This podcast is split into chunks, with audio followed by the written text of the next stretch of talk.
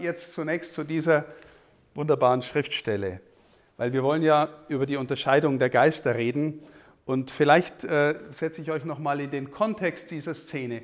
Ihr seht vielleicht an, an dem Johannes-Eingang, das ist aus, aus, einem der letzten Kapitel des Johannesevangeliums, ähm, und Jesus ist schon auferstanden. Maria von Magdala, um die es hier geht, äh, war schon am Grab. Das Grab war leer, der Stein war weggewälzt und sie rennt zu den Jüngern und sagt irgendwie, äh, wo ist er denn? Äh, das Grab ist leer.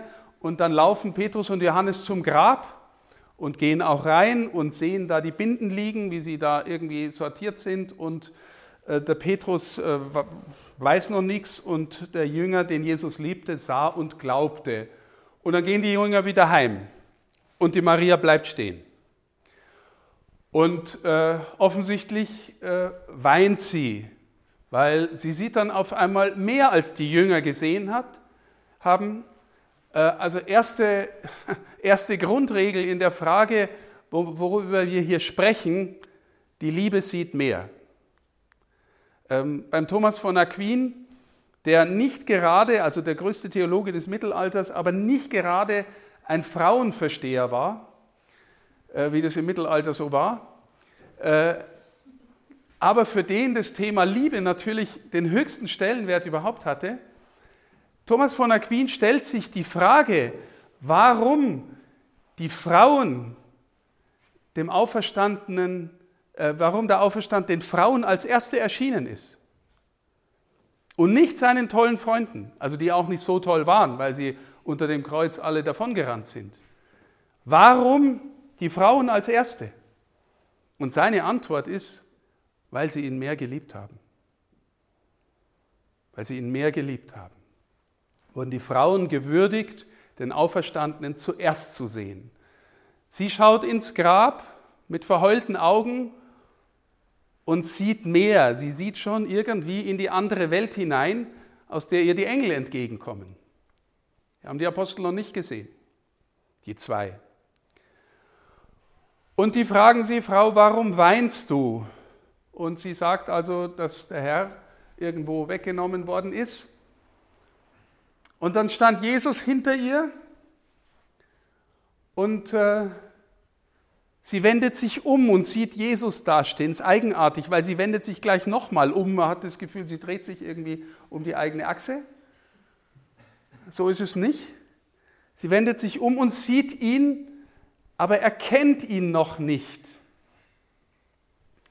Und fragt, sie denkt, es ist der Gärtner. Ist übrigens auch ganz, ganz schön, ist mit Sicherheit eine Anspielung des Johannesevangelisten an das Paradies. Denn äh, äh wo wird Jesus begraben? In einem Garten.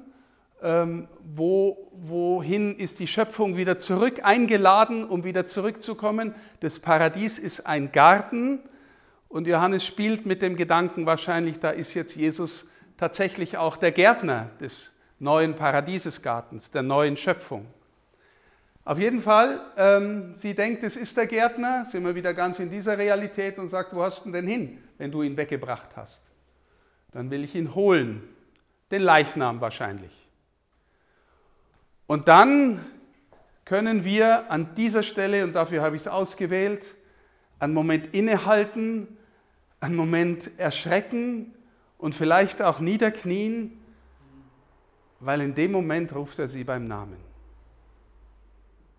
Maria. Und jetzt kriegt die Liebe Korrespondenz. Jetzt merkt sie plötzlich, wen sie da vor sich hat. Jetzt realisiert sie, ich bin gemeint und sie sieht ihn und sagt, Rabuni. Jetzt kommt gleich danach die eigenartige Szene, dass Jesus sofort sagt, halt mich nicht fest. Wie man das deutet, ist nicht so ganz klar. Eine Möglichkeit ist, sie denkt, super, jetzt sind wir wieder alle beieinander, jetzt gehen wir wieder so weiter, wie wir vorher waren.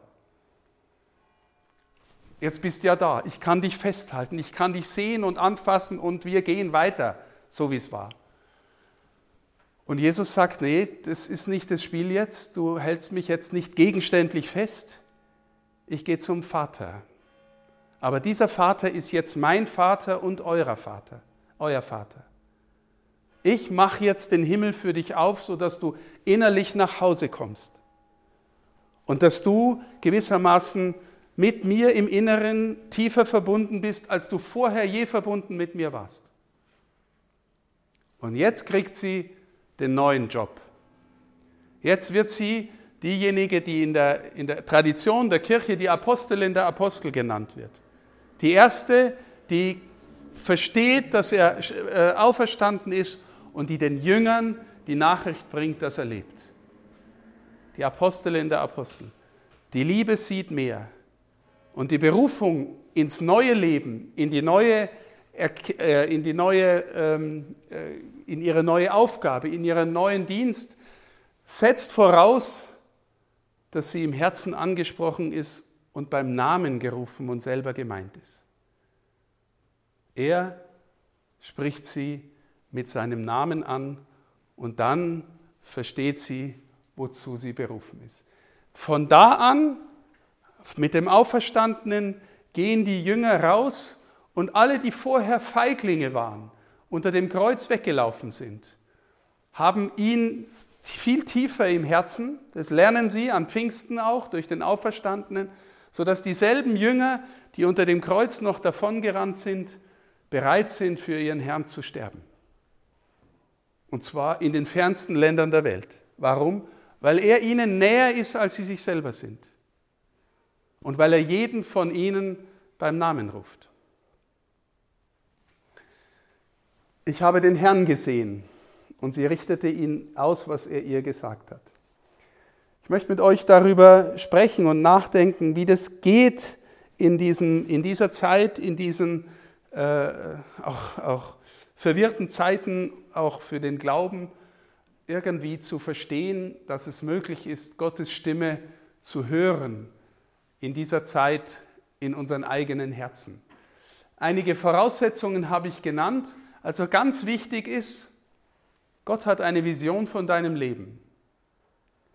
Gott hat dich, jeden von uns, als einzigartiges Wesen geschaffen. Und äh, das Problem von uns allen ist, wenn wir in dieser Zeit, in dieser Gesellschaft aufwachsen, dann neigen wir dazu, und jeder und jede von uns neigt dazu, irgendwie sich zuerst an vielen anderen zu orientieren. Das ist auch nicht nur schlecht, ne, wenn die anderen gute Menschen sind, aber was hat die Gesellschaft zu sagen? Was sind das für Moden? Manchmal oder gar nicht so selten werden wir als Original geboren und sterben als schlechte Kopie von irgendwas. Ja? Weil wir unser ganzes Leben nicht den Mut zu, gehabt haben, irgendwie das aus uns heraus lieben zu lassen von Jesus, was er in uns hineingelegt hat. Anders unterwegs zu sein, als, äh, als sagen wir mal, durchschnittlichen Erwartungen dieser Welt zu entsprechen. Gott hat eine Vision von deinem Leben und weil du einzigartig geschaffen bist, jeder von uns und jede von uns, äh, ist es auch etwas, was nur du oder ich auf seine je eigene Weise tun kann, leben kann, aus sich heraus entwickeln lassen kann aus der Beziehung mit Christus.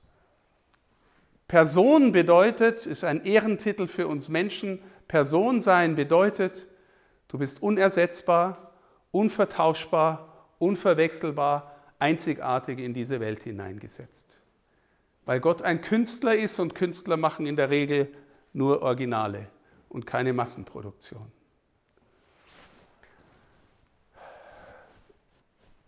Du bekommst in deinem Leben eine Ahnung von dieser Spur, wozu du gemacht wirst, wenn du tief in deinem Innersten angerührt wirst und spürst, ich bin gemeint.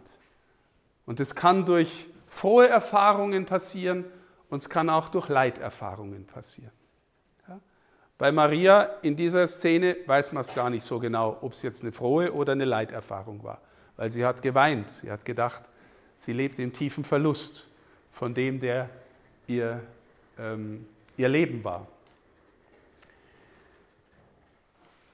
Du bist einzig, bist du, wenn es da irgendwie darum geht, zu verstehen tiefer, wer du bist und wie du bist, ist es immer auch ein Weg. Ne? Natürlich gibt es bei manchen das Ding, wie der Paulus, die fallen vom Pferd und zack, uh, äh, wissen sie, dass es jetzt alles ganz anders ist. Aber selbst der Paulus geht wahrscheinlich drei Jahre in die Wüste, um neu zu sortieren, äh, wer er jetzt ist und was er erlebt hat.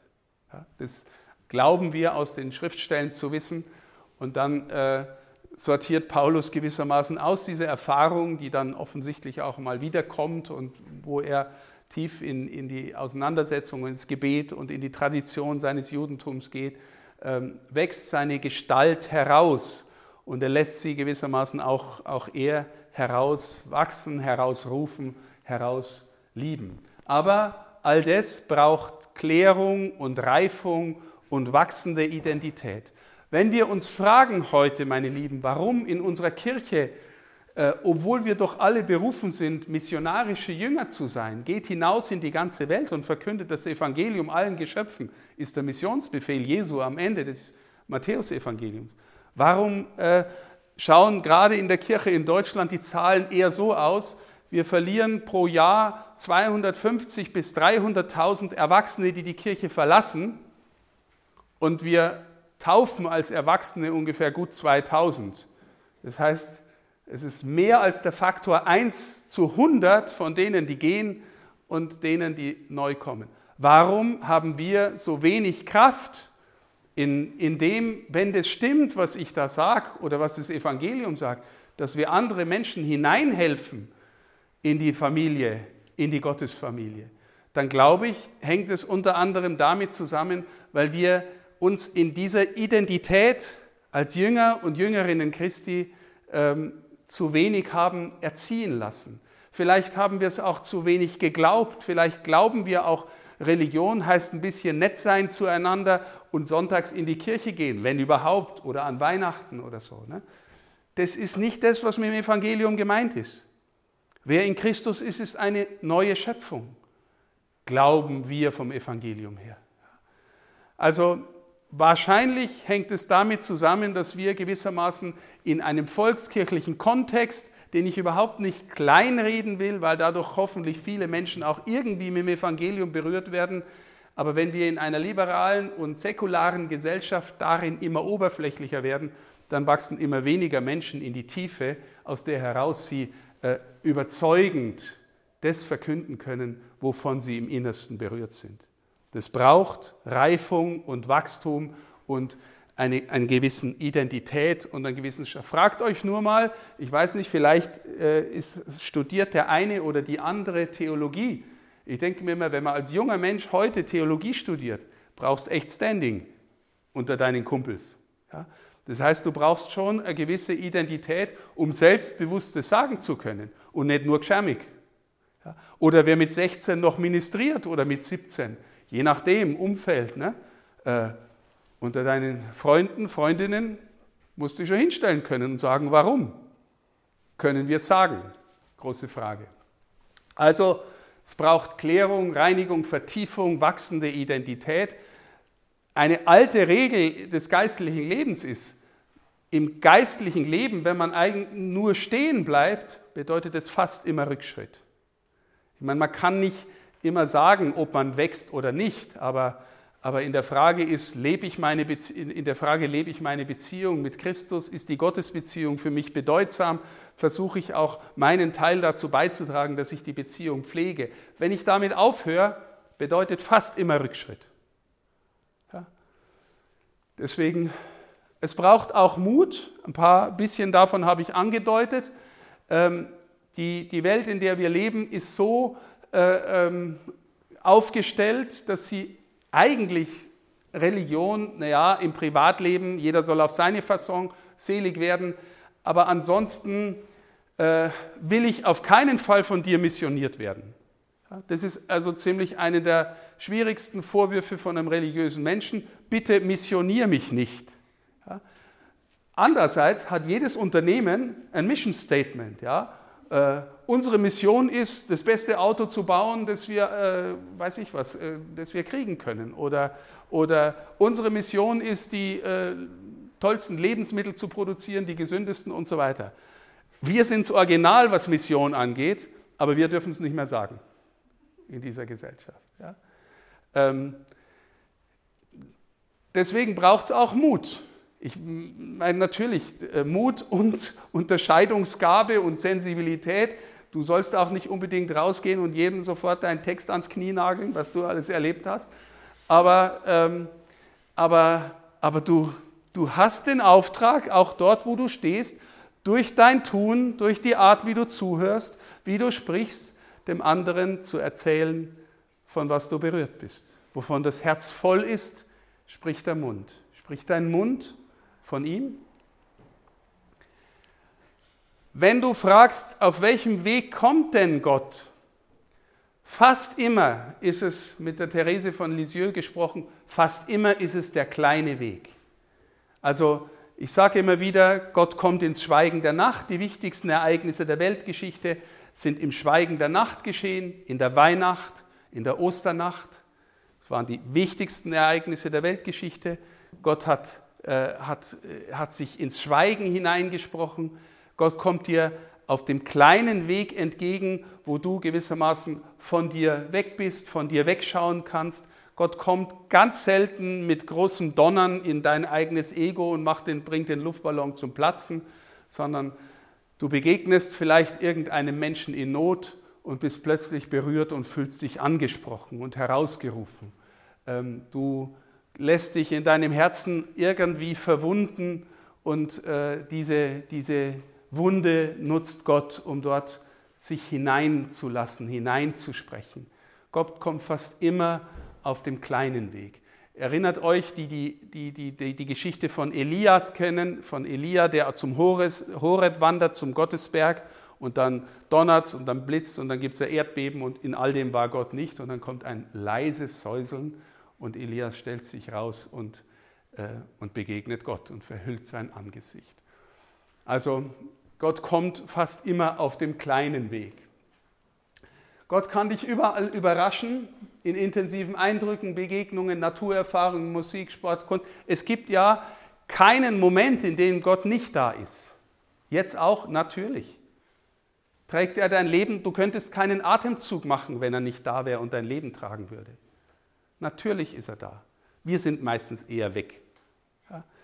Also er, und, und die Natur und die Schöpfung und die Kultur ist so reich, dass er uns immer überraschen und begegnen kann. Gott kann durch Träume sprechen. Gott kann besonders durch liebende Menschen sprechen. In der Schrift haben wir ganz oft das Wort vom Erkennen. Wenn du das Gefühl hast, da hat dich jemand echt gern, und zwar nicht in einer Weise der Besitzergreifung, und er sieht was in dir.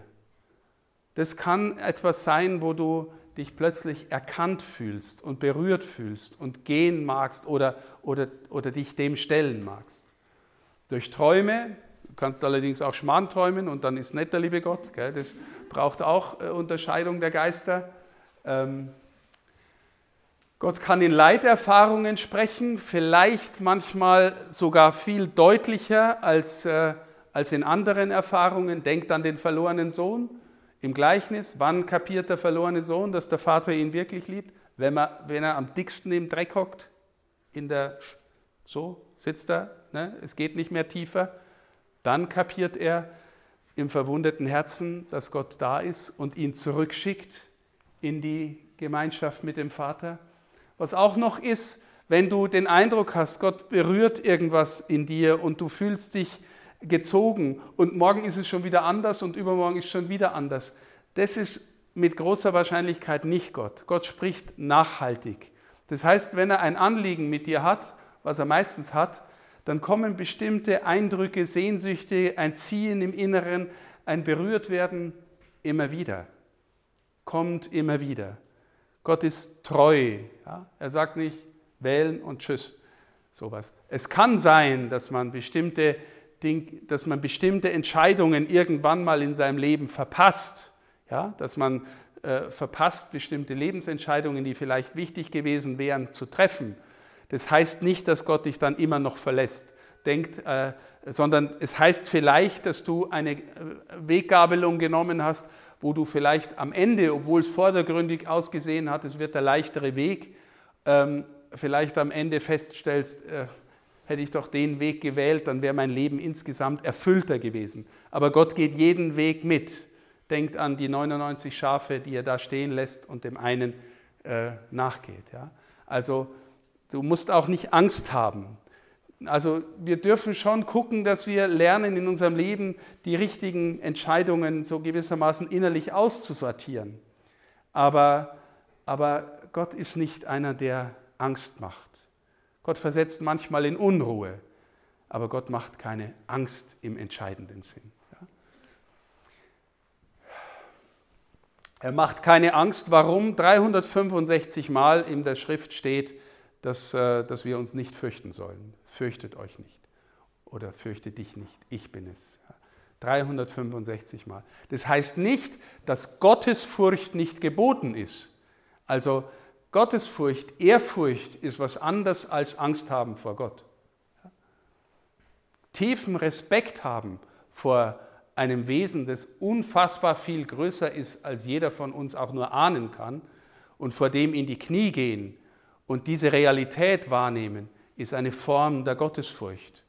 Ja, aber Angst haben brauchen wir keine.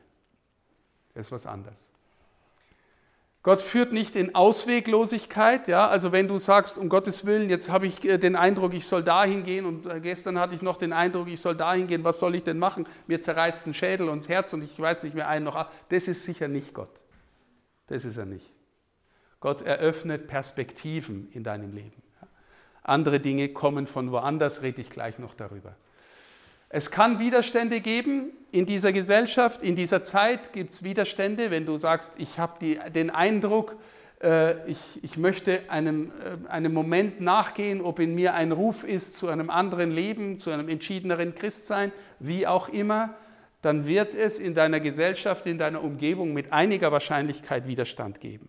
Und man wird dir vielleicht einreden, warum das, äh, warum das gar nicht geht, warum das schlimm ist, warum und so weiter. Äh, auch da glaube ich, Gott schenkt die Kraft, weiterzugehen, im Frieden zu bleiben und er schenkt vielleicht auch die Sehnsucht, es nicht einfach gewissermaßen äh, ähm, verschüttet gehen zu lassen. Die Möglichkeit besteht trotzdem. Du kannst auch, Entschuldigung, wenn ich das jetzt so sage, nicht, ich, will nicht, ich will niemanden kleinreden, aber du kannst dich auch für ein stinknormales Leben entscheiden, wie es alle anderen auch leben.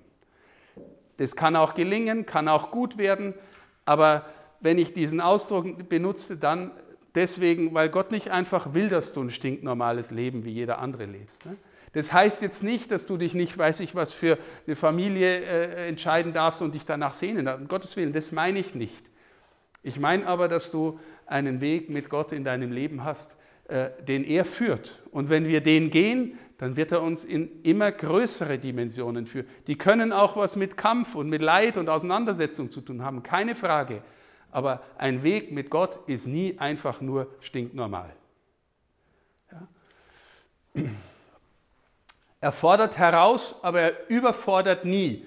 Beim Paulus steht das, das schöne Wort im ersten Korintherbrief, noch ist keine Versuchung über euch gekommen, die den Menschen überfordert.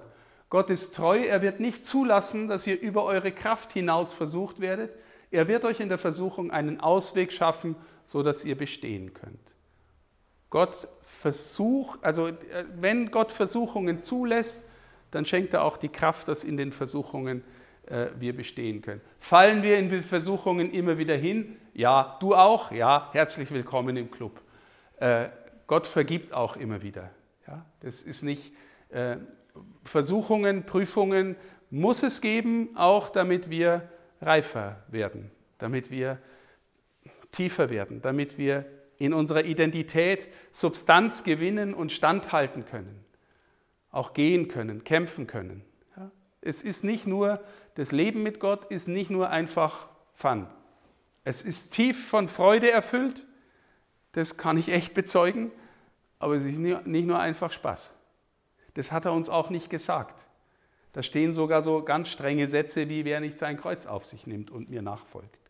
Das ist schon auch heftig heftige. Wer Vater und Mutter mehr liebt als mich, ist meiner nicht würdig. Das ist schon auch heftig. Ja? Aber wenn wir ernst nehmen, wer er ist, dann, dann geht es eigentlich gar nicht anders. Dann kann er nur das höchste Gut unseres Lebens sein, wenn wir ernst nehmen, wer er ist und wenn wir auf die Spur finden, ihm zu folgen. Klassische Wege des Hörenlernens, über sowas spreche ich immer wieder. Ehrlich gesagt, wenn wir, äh, frag dich mal, ob du ein guter Zuhörer oder eine gute Zuhörerin bist ähm, und frag andere, ob die, die den Eindruck haben, dass du gut zuhören kannst, dann äh, wenn nicht, dann bemühe dich drum, dann versuch es zu lernen, versuch wirklich dem anderen als anderen, gell, der auch wenn er, wenn er vielleicht langweilig ist oder wenn er vielleicht äh, dir grad, dich gerade nervt oder so, versuche in deinem Leben ein Hörer, eine Hörerin zu werden. Äh, warum? Weil die Qualität deines Hörens mit der Qualität deines Betens was zu tun hat. Es gibt ein tiefes Ineinander in der Frage, kann ich hören und kann ich im Gebet, im Schweigen lernen, ein hörender Mensch zu werden. Die Frage von Salomo, äh, die Bitte von Salomo, äh, wo, wo Gott ihm einen Wunsch erfüllen ist, erfüllt ist, Herr, gib mir ein hörendes Herz. Gib mir ein hörendes Herz. Ein hörender Mensch werden. Sonst halten wir die Stille auch nicht aus. Aber Gott spricht in dein Schweigen, in deine Stille hinein. Ganz leise, ganz zärtlich fragen wir uns, ob wir Hörende sind. Wie ist es mit der Schrift? Hm, das ist für uns alle. Ich, manchmal denke ich mir, okay, das Evangelium habe ich schon hundertmal gelesen, kenne ich schon, keinen Bock drauf. Ich, lese, ich, ich, ich surfe lieber meinen Instagram-Kanal oder keine Ahnung. Ja, weiß jeder. So. Bibel ist, kommt, gibt in mir die Neigung, Bibel ist echt totlangweilig. Gell? Versuch mal mit Jugendlichen eine Bibelstunde zu machen, jetzt nicht mit solchen wie hier sitzen, sondern mit anderen Jugendlichen irgendwie, die wenig, weiß ich was, Religionsunterricht, das ist so ziemlich das Langweiligste, was du denen bieten kannst, so von, vom Gefühl her. Ne? Also, uh, Bibel. So. Ähm, aber meine Lieben, äh, du kannst lernen, die Bibel so aufzuschließen, dass wirklich äh, dir dort der Atem Gottes entgegenkommt, der Geist Gottes, der gute Honig. Du kannst es so aufsprechen, dass du auf einmal merkst, boah, ich bin da gemeint oder das ist eine Geschichte für uns, für heute und, und die ist so tief und, äh, und so reich und äh, in diesem kleinen Fragment kommt mir jetzt wirklich etwas entgegen, was für mein Leben bedeutungsvoll ist. Wir lernen, also es, es wäre wichtig, dass wir lernen, die Schrift wie einen Liebesbrief an uns zu lesen. So, ne? Auch im Gebet gute Nahrung für die Seele mehren, Wahrnehmung der Sakramente, Leben und in und mit der Kirche. Gott spricht am ausdrücklichsten in der heiligen Messe zu uns. Ja. Da, ist er, da sagt er im Grunde immer wieder alles, was er zu sagen hat, wenn er sich dir äh, in, in, in, Fleisch und Blut schenkt, wenn er, wenn er dir sich selbst überreicht in, in der Eucharistie. Und wenn wir ehrlich sind und uns selber befragen, mit welcher Haltung nehme ich dem immer entgegen, dann merken wir alle, naja, geht so. Ne? Also sage ich meinen Amen aus vollem Herzen, voller Glauben oder mache ich es halt, weil wir es so gewohnt sind, dass man jetzt davon hingeht und sich was abholt. Ja, in der Spanne stehen wir da. Äh, in der Messe sagt er alles. Das bin ich für dich. Wer bist, wer bist du für mich? Hm. Die Frage unseres Lebens, gell? die Frage, die Jesus stellt. Wer bin ich für euch? Wer bin ich für euch? Sakramente, Sakrament der Versöhnung und so weiter. Geistliche Begleitung. Wenn du ehrlich bist auf der Suche nach deinem persönlichen Weg und das, was irgendwie, vielleicht suchst du äh, auch einen inneren Ruf und möchtest dem folgen, such dir eine Person, die bereit ist, mit dir über, auf dein Leben zu schauen. Am besten eine gläubige Person.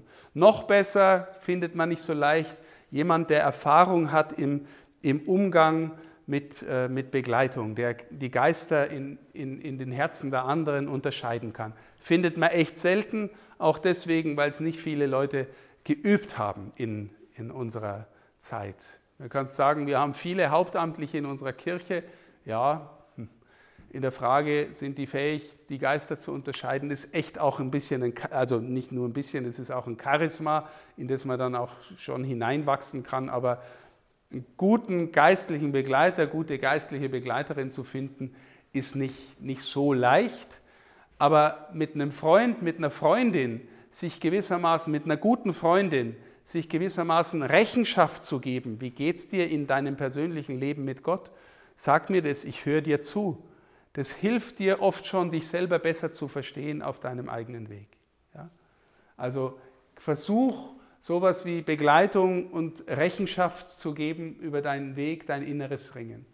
Für mich ist auch super wichtig, ist vielleicht nicht für alle wichtig, ich weiß nicht, ob evangelische Geschwister da sind, manchmal sind welche da.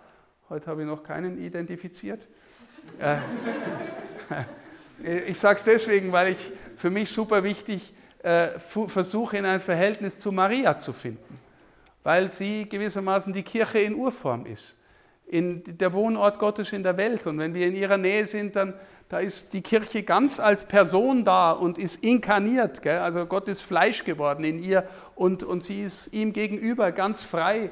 Und, und in ihrer Nähe lernen wir mit ihr zusammen Gott empfangen und zur Welt bringen. Das ist unser Auftrag. Das ist ein marianischer Auftrag. Gott als Liebe empfangen und als Liebe zur Welt bringen. Also insofern ist jeder von uns auch gewissermaßen weiblich konnotiert. Gott empfangen und zur Welt bringen. Ja, es ist ist der Dienst der Kirche. Gott zur Welt bringen. Habe ich schon öfter darüber geredet. Also ich finde es echt nicht so unwichtig in dem Verhältnis zur Mutter Gottes. Dienen lernen um Gottes Willen. Im Epheserbrief sagt Paulus den Sklaven, gell, er schafft die Sklaverei nicht einfach ab, er akzeptiert zunächst mal die sozialen Verhältnisse, aber sagt den Herren, dass sie ihre Sklaven anständig behandeln sollen, wie Brüder. Und den Sklaven sagt er, dient den Menschen, als wäre es ein Dienst am Herrn. Arbeiten wir so in unseren täglichen Diensten, als würden wir es für den Herrn machen oder machen wir es für ihn? Ich muss echt manchmal einen Haufen Zeug machen, wo ich null Bock drauf habe. Ja, und dann denke ich mir, okay, Herr, du hilfst mir wenigstens, dass ich, dass ich versuche es für dich zu machen. Ähm, machen wir es für ihn, dann werden die Dinge schon leichter, besser. Dienen, lernen um Gottes Willen. Wisst ihr, das meiste, was wir machen, so durchschnittlich, mache ich doch am liebsten für mich. Ja, ich, ich mache, weiß ich was, Sport für mich. Ist nicht schlecht, wenn du Sport machst und so. Und, und das nächste Ziel, das ich habe, das will ich für mich und all solche Sachen. Willst du auch mal was für den anderen um seinetwillen? Einfach, weil es der andere ist. Warum ist es wichtig? Ja, weil Gott so liebt. Gott macht alles nur einfach für den anderen als anderen und nicht, weil er so viel davon hätte. Wir wollen ganz oft einfach für das, was wir tun, halt am liebsten gefeiert werden und bedankt werden. Und äh, hoffentlich sieht mich jeder, wie großartig ich jetzt hier vor euch rede. Und ich bete vorher, Herr, lass, mich nicht, lass nicht zu, dass ich mich hier selber feiere, sondern dass es wirklich ein Dienst ist am anderen. Das ist echt wichtig dass wir in der Hinsicht von uns loskommen. Warum? Wenn wir wirklich von uns loskommen, dann kann Gott wieder in die innere Lücke stoßen. Ja? Wenn wir nur um uns kreisen, dann wir, haben wir einen aufgeblasenen Dickschädel und da kommt Gott nicht rein, weil er auf einen kleinen Weg kommt, weil er Liebe ist. Ja? Aber jeder ist versucht. Ja, also lass den Luftballon von deinem größten Ego platzen, dann kann Gott kommen. Ich rede übrigens auch von mir. Gell? Es ist nicht so, dass ich über euch rede. Sinnerfahrungen. Was macht wirklich Freude? Warum macht es Freude? Was macht dir Freude? Ich, äh, du kannst dich auch im, im, in Instagram oder in TikTok selbst vergessen, aber wahrscheinlich machst du die Erfahrung, wenn du es drei Stunden gemacht hast, dass du komplett leer bist nachher und dich schlecht fühlst. Ja? Du kannst aber zwei, drei Stunden mit jemandem, den du gern hast oder vielleicht auch weniger gern hast, wirklich ins Gespräch kommen und du spürst, dass das was ist, was Sinn macht, vielleicht sogar Freude macht. Beziehungserfahrungen. Was schenkt Freundschaft? Und dann habe ich auch noch hingeschrieben, also wer einen Freund oder eine Freundin hat, herzlichen Glückwunsch. Das ist eines der größten Geschenke, das man im Leben haben kann. Wirkliche Freundschaft. Und trotzdem, meine Lieben, kann es sein, dass du in der tollsten Beziehung eine Sehnsucht hast, die spürt, das wird nicht erfüllt in der Beziehung das hängt einfach damit zusammen, dass dein Freund, und sei es dein Ehepartner und sei es die tollste Freundin, die du je finden konntest oder Freund, der ist nicht dein Gott. Und wenn du den, zu, wenn du den dazu bestimmst, dass der die, das Glück deines Lebens erfüllen soll, dann machst du ihn zu einem Götzen und überforderst ihn komplett. Das heißt, die Frage ist viel eher, wie können wir beide miteinander vor ihm so miteinander umgehen und einander lernen, in Freundschaft zu gehen, dass er die Mitte ist. Und dass er eigentlich wichtiger ist als er oder sie. Ich rede davon, weil das auch meine eigene, meine eigene, äh, wie soll ich sagen, Versuchung, Sehnsucht war, vielleicht immer noch ist. Ne? Wer, wer wird schon ganz frei davon? Aber tatsächlich, ich habe auch länger, bevor ich Ordensmann geworden bin, das heißt jetzt nicht, dass jeder Ordensmann oder Frau werden muss, gell, aber äh, habe ich von, von dieser Beziehung fast alles erwartet. Und, äh, und habe plötzlich gespürt, irgendwann, ich mache Liebe, was ich da, wonach ich mich sehne, was ich wünsche, zu meinem eigenen Programm. Und will selbst in der Liebe noch glänzen. Ja, will, dass andere sehen, was wir für ein tolles Paar sind und sowas ist echt gefährlich. Er ist die Liebe. Und, und er hilft uns, lieben zu lernen und uns selber zu vergessen und, und den anderen zu meinen und sowas. Ne? Also sei glücklich, wenn du Freunde und Freundinnen hast oder einen oder eine. Wunderbar. Aber der Freund ist nicht ein Gott. Wann bist du ganz da, wann bist du selbstfrei? Darüber habe ich schon oft gesprochen. Äh, Gott widerspricht sich nicht. Das ist auch noch einmal ein Punkt, habe ich gerade schon gesagt. Äh, Gott widerspricht sich nicht. Also äh, wenn, wenn du ein Ziehen in irgendeine Richtung spürst, wenn du spürst, du bist, äh, du kannst ganz gut, weiß ich was, Lobpreis machen oder du kannst ganz gut mit Kindern umgehen oder du kannst ganz gut äh, Lehrerin sein oder Krankenschwester oder äh, Ärztin oder was auch immer. Wenn da irgendwo dein Herz zieht und es dich in Erfüllung bringt äh, und, und das, was mit Gottes, Gottes Weg mit dir zu tun hat, der widerspricht sich nicht. Das ist, der, der entwickelt dich vielleicht weiter, aber Gott sagt nicht heute so und morgen so in dein Herz hinein. Ne? Gott widerspricht auch nicht der Heiligen Schrift insgesamt und auch nicht der Lehre der Kirche. Jetzt meine ich wieder die Katholen äh, insgesamt. Das ist übrigens ein großes Dilemma heute, weil wir so viel Debatte darum haben, wie die Lehre richtig zu verstehen ist. Ne? Aber wir haben echt einen langen, kontinuierlichen Grundton der Lehre. Bestimmten Dingen widerspricht Gott nicht. Ne? Also äh, so, ja, da können wir ja vielleicht nachher nochmal drüber.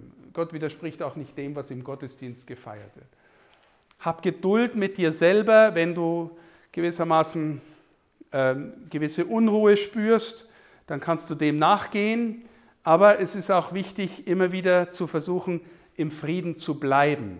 Gott will nicht, dass du, dass du ähm, äh, oder wie soll ich sagen, Gott will nicht, dass du in ständiger irrationaler Unruhe umeinander läufst, nur weil du nicht weißt, was du tun sollst. Ne? Ähm, wenn du in der vertikalen Beziehung bist und bleibst, dann, dann, äh, dann macht er vielleicht manchmal Unruhe, aber eigentlich will er, dass wir im Frieden sind. Wir wünschen uns in jeder Messe einen Frieden, der von ihm kommt und nicht von uns. In jeder Messe, der Friede sei mit euch. Der Herr hat seinen Jüngern einen Frieden verheißen, den die Welt nicht geben kann. Dieser Friede kommt von ihm und nicht von uns. Ähm, hab Geduld mit dir selber, ohne auszuweichen oder bewusst was auf die lange Bank zu schieben. Wenn du spürst, da ist was, was dich zieht, dem du nachgehen sollst, dann geh dem nach ähm, und, und weich, nicht, äh, weich nicht aus. Wenn Gott spricht, das ist auch sehr schön, das ist wirklich ein schöner Gedanke aus der Weisheitstradition. Wenn Gott spricht, manchmal macht er Unruhe, manchmal fordert er dich heraus, aber eigentlich zeigt sich im Grunde sein Charakter. Und im Galaterbrief zählt Paulus ein paar Charaktereigenschaften auf von Gott, die er dir schenken will. Ähm, er sagt, die Frucht des Geistes ist Liebe, Freude, Friede, Langmut, Freundlichkeit, Güte, Treue, Selbstbeherrschung. All das wächst es in dir, wenn du versuchst, mit Gott unterwegs zu sein. Herzlichen Glückwunsch, das ist ein Zeichen, dass du mit dem Heiligen Geist unterwegs bist. Im Heiligen Geist unterwegs bist. Ja? Die Frucht des Geistes ist Liebe, Freude, Friede, Langmut, Freundlichkeit, Güte, Treue, Sanftmut. Was hinterlässt in dir Frieden? Was macht dich friedvoll? Was führt dich innerlich in die größere Freiheit? Und ich meine mit Freiheit nicht, habe ich auch schon oft gesagt, nicht einfach tun können, was du willst. Was führt dich in die größere Freiheit? Was erzeugt in deinem Herzen Freude? Erbitte ein hörendes Herz. Die Geister unterscheiden. Jeder von uns hat innere Stimmen, Träume, Gedanken, Sehnsüchte, Wünsche, all das. All das hat normalerweise drei Quellen. Die normalste Quelle ist, es kommt aus dir selber. Ja, du wünschst dir irgendwas, du äh, hast selber Fantasien, Wünsche, Begehrlichkeiten, Gedanken. Jetzt kommt Gott auf den kleinen Weg in dein inneres Leben hinein und, äh, und erzeugt etwas, zieht dich irgendwo hin, du hilft dir deine Sehnsucht ähm, verstärken. Die übernatürliche Ebene, also das eine ist die natürliche, die übernatürliche Ebene kommt von Gott oder von der anderen Seite. Der ist auch unterwegs. Das sagt fast niemand mehr deutlich. Es ist so klar in der Schrift. Papst Franziskus sagt auch immer wieder, der Teufel ist unterwegs und, äh, und versucht uns auch in einer bestimmten Weise eben zu versuchen. Er hat nicht so viel Macht, wie wir vielleicht manchmal, wenn wir Angst davor haben, äh, wie, wir, ähm, wie wir fantasieren. Aber wenn wir ihn lassen, hat er viel mehr Macht, als wir denken. Das ist so ein Unterschied. Der Widersacher macht Angst, entzieht Vertrauen, bringt Dinge durcheinander, ist vielgestaltig, nicht verlässlich, Ja und Nein zugleich. Ja, Gott ist das Ja, die Verheißung, der Widersacher ist der Durcheinanderwerfer, der bringt dich auch durcheinander. Das heißt nicht, wenn du herausgefordert bist oder wenn du in eine bestimmte Unruhe äh, kommst, dass das automatisch schon der Teufel ist, um Gottes Willen. Ähm, aber wenn es um Angst geht, dann ist es in, in aller Regel nicht Gott. Äh, er ist, er ist die, die andere Seite, die Angst macht, die durcheinander bringt, Vertrauen und jetzt kommt in der ähnlichen Stelle, also ganz nah bei dem anderen, was ich gesagt habe, die Werke, die, die Frucht des Geistes sind die, die Liebe, Freude, Güte, Langmut, Selbstbeherrschung und sowas. Paulus sagt an derselben Stelle, die Werke des Fleisches, also Fleisch ist der Kerl in dir, der mit Gott nichts zu tun haben will und der sich verführen lässt zu Werken des Fleisches. Unzucht, Unsittlichkeit, ausschweifendes Leben, Götzendienst, Zauberei, Feindschaften, Streit, Eifersucht, Jähzorn, Eigennutz, Spaltungen, Parteiungen, Neid, Missgunst, Trink- und Essgelage und ähnliches mehr. Herzlich willkommen in der Wirklichkeit. Ja. Dazu verführt die andere Seite. Wenn du sagst, äh, jetzt lebe ich mal eine Zeit lang so, dann bist du wahrscheinlich auch äh, mitverführt. Ja. Es kommt vielleicht auch aus dir selbst, weil keiner von uns ganz heil ist aber wir sind in der Hinsicht verführbar und versuchbar. Unterscheidung der Geister durch die genannten Hilfen, wie ich schon vorhin gesprochen habe. Im Grunde ist, wenn du, wenn du dich fragst, was ist der Wille Gottes für mein Leben, die einfachste Antwort, er will, dass du ein liebender Mensch wirst. Das ist die einfachste Antwort. Ja? Nicht alles, was in der Gestalt der Liebe daherkommt, ist aber schon Liebe. Manchmal fühlt sich wahnsinnig toll an, ist aber noch nicht automatisch Liebe. Ja. Aber er will, dass du ein liebender Mensch wirst. Und was heißt christlich Liebe? Das Gut des anderen wollen. Das Gut des anderen wollen. Wenn es um eine Entscheidung geht, also nehmen wir mal an, du hast irgendwie eine Frage, ein Problem äh, und möchtest vor eine Entscheidung äh, bist vor eine Entscheidung gestellt, wie gehst du vor? Gottes Wille zeigt sich oft an einem konkreten Schriftwort. Wenn du Voraussetzung ist, dass du immer mal wieder mit der Schrift umgehst, betest, ähm, kann es sein, dass ihr manchmal durch ein Wort wirst du auf was gestoßen, was dir was gezeigt wird. Gottes Wille ist meistens konkret. Ja? Also wenn du äh, das Gefühl hast, du bist jetzt der, der die Welt retten soll oder der gewissermaßen die Gesellschaft ähm, äh, neu aufstellen soll, das ist jetzt wahrscheinlich nicht der Wille Gottes, äh, sondern Gott zeigt dir den nächsten Schritt, äh, der unmittelbar ist. Du könntest in diese Richtung gehen als nächsten Schritt. Gott zeigt dir in der Regel nicht das ganze Spektrum deines Lebens. Deswegen ähm, Vorsätze allgemeiner Art entspringen meistens einem Ich-Ideal und nicht dem als Antwort. Wenn du sagst, okay, super, ich habe gebeichtet, ab morgen will ich ein besserer Mensch werden, das funktioniert in der Regel nicht.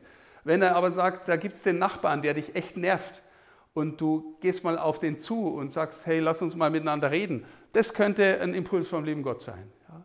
Aber so generell, ab morgen mache ich alles besser, ist wahrscheinlich eher deinem eigenen Ich-Ideal entsprungen als äh, dem Willen Gottes. Er will den nächsten anstehenden Schritt. Das vermeintlich Bessere ist oft der Feind des konkreten Guten. Ja? Wenn du das Generelle im Blick hast und dann rausgehst und derselbe Trottel bist, wie du vorher warst, naja, das wär, also ich rede auch von mir, ne? ich äh, meine niemanden persönlich, ähm, dann kommt es meistens aus deinem Ich-Ideal. Wenn du irgendeine konkrete Frage, konkretes Problem, konkrete Not mit der oder der Person hast oder mit dieser schlechten Angewohnheit und du da einen Schritt machst, das ist wahrscheinlich der Heilige Geist. Gott will, dass wir Liebende werden. Gott zeigt sich an einem Zuwachs an Indifferenz gegen die eigenen Vorlieben und Ideen. Ja, ich mag das besonders gern gell, und äh, mein Leben erfüllt sich nur, wenn ich das alles kriege, was ich mir wünsche. Wenn du lernst zu sagen, Herr, ich will deinen Willen erfüllen und glaube, dass du mich auch in die tiefere Freude führen willst ähm, und äh, bin dafür auch äh, bereit, Unannehmlichkeiten in Kauf zu nehmen oder Dinge zu tun, die mir nicht vordergründig schmecken und so. Ein dienender Mensch zu werden, dann, äh, dann ist es etwas, was wahrscheinlich dir hilft, mit Gott unterwegs zu sein. Für eine Wahlentscheidung helfen folgende Fragen. Ist dein Motiv die größere Liebe zum Schöpfer? Was würde man einem geliebten Menschen raten, wenn ich jetzt sage, ich habe die Wahl zwischen dieser Situation und jenem, diesem Beruf oder jenen, dieser Partnerschaftssuche oder jener? Was würdest du einem geliebten Menschen geraten haben wollen? Vielleicht sogar, wie, was würdest du wollen, entschieden zu haben, wenn du wüsstest, du musst bald sterben? Was würde man angesichts des Todes entschieden haben wollen? Was würde mir, wie würde mir am Tag des Gerichtes zumute sein, wenn ich die vorliegende Sache entschieden habe. Also es sind so Fragen, die einem helfen, vielleicht in die Tiefe zu kommen, die richtigen Entscheidungen zu treffen. Wenn du nichts hörst von Gott, du sagst, ich muss mich jetzt entscheiden, aber ich höre nichts, dann bleib in dem, wo du bist und versuch darin einen Weg mit Gott zu gehen. Einfach in Ruhe weitergehen und dem vertrauen, was man schon von Gott weiß und glaubt und erkannt hat. Eine letzte Folie. Ich habe äh, in der letzten Zeit äh, ähm, immer wieder über die Frage nachgedacht, was es heißt, Gott zu schauen. Ja, also wer, wer ein reines Herz hat, äh, soll, wird selig, die ein reines Herz haben, werden wir an Allerheiligen hören in der Messe. Sie werden Gott schauen. Was heißt es? Dann ist mir zunächst Irenäus von Lyon untergekommen, der zwei Sätze gesagt hat. Der lebendige Mensch ist die Ehre Gottes. Also je lebendiger du im tiefen Sinn aus seiner Gegenwart wirst, desto mehr ehrst du Gott. Also das heißt nicht, dass die, die, die weiß ich was, die super frommen, die, äh, die religiös alles richtig machen, dass die schon die lebendigsten Menschen sind. Sondern die lebendigsten Menschen sind die, die, äh, die Gott in, ihrer, in ihrem Herzen das aus dir heraus wirken lassen, wer du von ihm her sein kannst. Aber dann sagt er gleich nochmal, das Leben der Menschen ist die Schau Gottes. Gell? Und wenn wir das hören, dann denkt man sich sofort, ja, das ist, passiert ja erst im Himmel. Wenn ich dann Gott schaue, weil vorher kann ich ihn ja nicht anschauen. Und dann sind mir diese Sätze untergekommen in den Psalmen. Im Psalmen kommt immer die Rede von, ähm, vom Antlitz Gottes. Verbirg dein Antlitz nicht vor mir. Oder Herr, lass mich dein Antlitz schauen. Ja, wie geht denn das jetzt? Ja, auf der einen Seite könnte man sagen, wir schauen Jesus ins Gesicht. Ne? Wir, wo ist die Ikone? Ja, ich, also wir schauen Jesus. Aber das ist es ja auch noch nicht so. Ne? Ähm, mir ist dann gekommen, da hinten steht sie, genau. Äh, mir ist dann gekommen, man kann Menschen ins Gesicht schauen, ja, aber das Antlitz, das wirkliche Gesicht, verstehst du erst, wenn du mit dem Menschen einige Dinge erlebt hast und ihn dabei auch angeschaut hast. Also was dir, wer dir durch das Gesicht entgegenkommt, kannst du erst wahrnehmen, wenn du in, in der Interaktion bist, wenn du im Gespräch bist, wenn du Emotionen erlebt hast, wenn du ihn äh, zugewandt erlebt hast oder abwesend. Und auf einmal kommt dir hinter dem Gesicht das eigentliche Antlitz entgegen. Weil nur ins Gesicht schauen, oberflächlich dabei bleiben, erkennst du in der Regel nichts. Aber aus der Begegnung kommt dir plötzlich eine Wahrnehmung für die innere Person äh, immer mehr vor Augen oder vor das innere Auge deines Herzens. Und ich glaube, so etwas Ähnliches meint Gott. Okay? Lernen wir, Herr, dein Antlitz sehen, wenn wir Menschen begegnen, wenn wir die Schöpfung begegnen, wenn wir Musik, Natur, Schönheit erleben, wenn wir Wahrheit erkennen. Kommst du uns da mit deinem Antlitz entgegen und wir lernen immer mehr, dass du der Herrliche bist, dass du die absolute Schönheit bist dass du der Liebenswerteste bist, den, den, den man überhaupt nur lieben kann. Lass mich dein Antlitz schauen. Lass mich nicht wegdriften, dass ich nichts mehr erkenne, nichts mehr sehe. Lass mich dein Antlitz schauen. Je mehr wir innerlich offen bereit sind, uns erziehen lassen, sein Antlitz zu schauen, desto mehr kommen wir in die Dimension, die der Matthäus-Evangelist dann sagt, selig, die ein reines Herz haben. Sie werden Gott schauen. Und zwar schon in dieser Welt, seinem Antlitz begegnen.